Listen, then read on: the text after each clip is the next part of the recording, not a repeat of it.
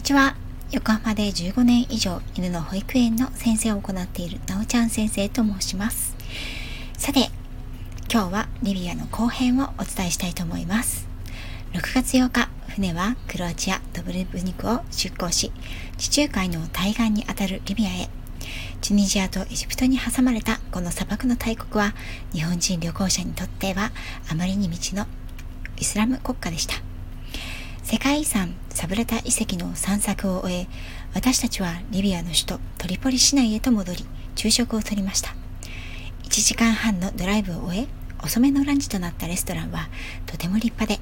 オープンテラスは海に面していました。ピリッと辛いマカロニのようなパスタが入ったリビア風のトマトスープから始まり、これでもかと思うほどの大量のサラダ。一体このために何本のキュウリが収穫されたんだろう。メインディッシュは大きな魚のぶつ切りグリルにフライドポテト、サフラン風味の野菜炒め、バターライスのワンプレート、ソードフィッシュということだったけれど、もしかしたらタイなのかな大味だけれど焼きすぎず、レアすぎず、とても美味しかった。でも醤油と大根おろしも欲しかったな。デザートにフルーツポンチが出たけれど、お腹がいっぱいで食べきれないほど。そしてモロッコ文化圏の名物ドリンクミントティーが出たけれどこのミントティーこちらの方々はミントの葉をこれでもかというほどの大量の砂糖を入れて作るので甘くて甘くて飲めたものではなかった。ゆっくりとランチをしてトリポリの旧市街の観光へ。旧市街はドブロクペニクのように城壁に囲まれていて中は路地が幾重にも混じり合い迷路のような作りになっている。ガイドさんについて1000年前からあると言われるモスクの中を見学。初めてのモスクというものに入ったかもしれない。目の前に広がる異空間に簡単のため息が思わず口から漏れ出た。美しいタイルに施された繊細なミニアチュールが壁面を彩り天井からはいくつもシャンデリアが下がっている。床にはさまざまな色の絨毯が敷かれ神学者であるウラマーがコーランを読み上げるための高台と椅子がモスクの隅にしつらえてある。ローマ時代のキリスト教の教会やビザンツ様式とも全く異なった作り。初めて見るイスラム式装飾のその壮大さと緻密さにあっという間に心奪われた。イスラム教は偶像崇拝禁止。なのでキリスト教の教会やヨーロッパの海外の絵画のような神様や聖人の絵画や彫刻は禁止されている。全く人物画がないというわけではないけれど正面を向いていなかったりその絵画は西洋絵画に比べれば少し滑稽で稚拙にさえ見えてしまうこともある。けれどイスラム美術の真髄はその文字装飾技術と幾何学模様の美しさ圧倒的なタイルの緻密さ隙間のない壁面完璧な対照的装飾の美しさ。ひとたびモスクの入り口をくぐればその存在感とお祈りの時間を告げるアザーンの独特で神秘的な声色に皆さんも魅了されること間違いないと思います。モスクでは想像に反して写真撮影が許可されていたので思う存分写真を撮りました。もちろんモスク内に入るとき女性は髪の毛を隠さなくてはならず私は持っていたストールを頭からかぶった。ピンクだったけれど色は関係ないようでした。ガイドさんについて迷いそうな路地をいくつも曲がりくねり旧市街の生活の様子そしてスークに立ち寄った。スークはイスラムの市場のことでバザールとも呼ばれる。アラビアンナイトの世界さながら千夜一夜物語に紛れ込んだかのような光景に思わず足を止めてしまう「直子迷子になるよ」と何度友達に言われたことだろうできるなら迷子になってみたかった途中隣のかまどで作った焼きたてパンを売っている小さな路面のパン屋さんの前を通った丸い大きな香辛料のついたパンはリビアの伝統的なパンらしい。一緒にツアーに参加していた友達と後で自由行動の時絶対このパンを買いに来ようねと固く誓い合った。なんたって私は自主企画、世界のパン屋さんのパンを食べるというミッションがあるのだ。スークはシエスタの時間に当たるタイミングもあって閉じている店も多かったけれどアーチ型のアーケードの通りの中にずらりと店が並んでいた金細工の店が多くショーケースには王女さでも王女様でも買いに来るのか？と思うほど素晴らしいアクセサリーの数々が並んでいて思わずため息。リビアは石油産出国で人々の生活水準教育水準は高く国としても豊かだと聞いた。結婚するときは花嫁に指輪、ブレスレット、ネックレス、イヤリングといった一式の金細工をプレゼントするのが習わしで、この通りに並ぶ宝石店は、それらの婚礼品を主に扱う店の通りだった。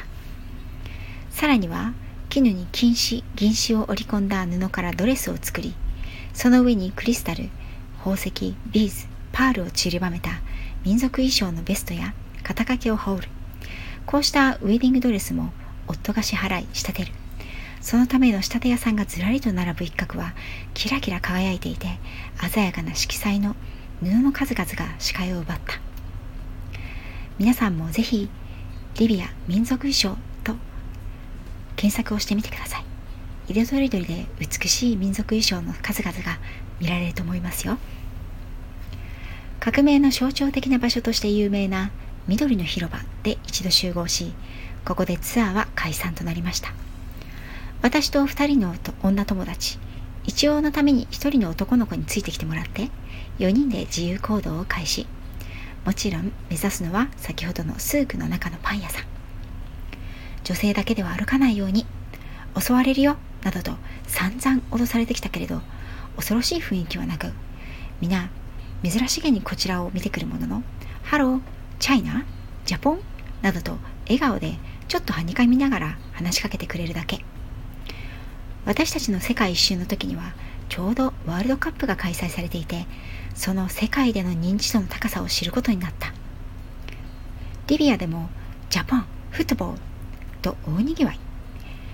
中にはなんで日本がワールドカップに出てるのに悠長に旅行なんかしてるんだとまで言われたこともありましたよ。さすが世界一人気のスポーツですね。くねくねと元来た道をああでもないこうでもないとたどりながらようやく先ほどのパン屋さんに到着。友達とショーケースを覗き込みながらこれは何が入ってるんだろう？あれはどんな味がするパンなんだろう？と頭をひねっていた。なぜならお店のショーケースには値札もパンの種類も書いておらず雑多にパンが積まれているだけ。売り場のおじさんは全く英語ができないようで私たちもどうやって気になる買い物をしたらいいのか少し離れて様子を見ていたところ現地のおじさんがパンを買いに来た。おじさんは英語がわかるらしくショーケース内をちらちら見ながら妄想を膨らませている東洋人観光客の私たちに「ジャポンおお!」と笑顔を向けてくれたやった英語がわかる人が来たから通訳してもらおうとずうずうしいと根性が働き私はおじさんに「これはどんな味のパンなの?」とショーケースを指さしたそうするとおじさんは私が気になっていたパンと友達が気になっていたパンを一つずつ出してくれるようお店の少年に言い私たちに差し出した。食べてごらんとえ？いいの？恐る恐る一口ずつちぎって食べてみると片方はドライフルーツ片方はチョコ入りのパンだった。おじさんに通訳を手伝ってもらい私と友達は大きな平べったいデニッシュパンとチョコレート入りのパンクロワッサンの形をしたパンを選んで袋に入れてもらった。店番の少年がそれらに追加して先ほど味見をした2つのパンも突っ込む。あこれで一体いくらになるか。ボられたとしても元の値段がわからないからもはやいいねで買うしかないか。交渉の見せどころだと身構えていると通訳をしてくれたおじさんが店番の少年にお金を払ったのだった。一瞬私と友達は何が起きたのか分からず時が止まった。え？それおじさんが持って帰っちゃうの？というのが第一に浮かんだ私自身を。心底殴り倒してやりたいと数秒後の私は切実に思った。なんと説明注文通訳をしてくれたそのおじさんは「お金はいらないよ僕が払うから」と言ってさらに大量のパンを追加して私たち一人一人にプレゼントしてくれたのだ。え？どういうこと？パンで身売りはしないぞ？と思っていたら彼はにこやかに日本はとてもいい国だと聞いている。日本の人たちにぜひリビアはいいところだから安心して遊びに来てくれと伝えてほしいと片言の英語で伝えてくれた。なんて素敵な言葉と粋なお土産なんだろう。最高なのはパンと共にいただいたリビアの心だった。おじさんはパン屋の3軒ぐらい隣の工場の主人のようでそこまで行ってみんなで一緒に記念撮影をしてもらった。サムネはその時の写真です。彼の姿が見えなくなるまで「サンキュー」を繰り返し手を振りながら大量のパンをそれぞれの手に温かい気持ちとともに心に抱いて緑の広場まで戻りました。最後に立ち寄ったのは小さな駄菓子屋さん。こちらでもう一つのミッションであるコーヒーとお菓子を買って。船への帰路に着くことに。ここで見たお菓子の中にも名探偵コナンが書かれたパッケージのお菓子があったのですが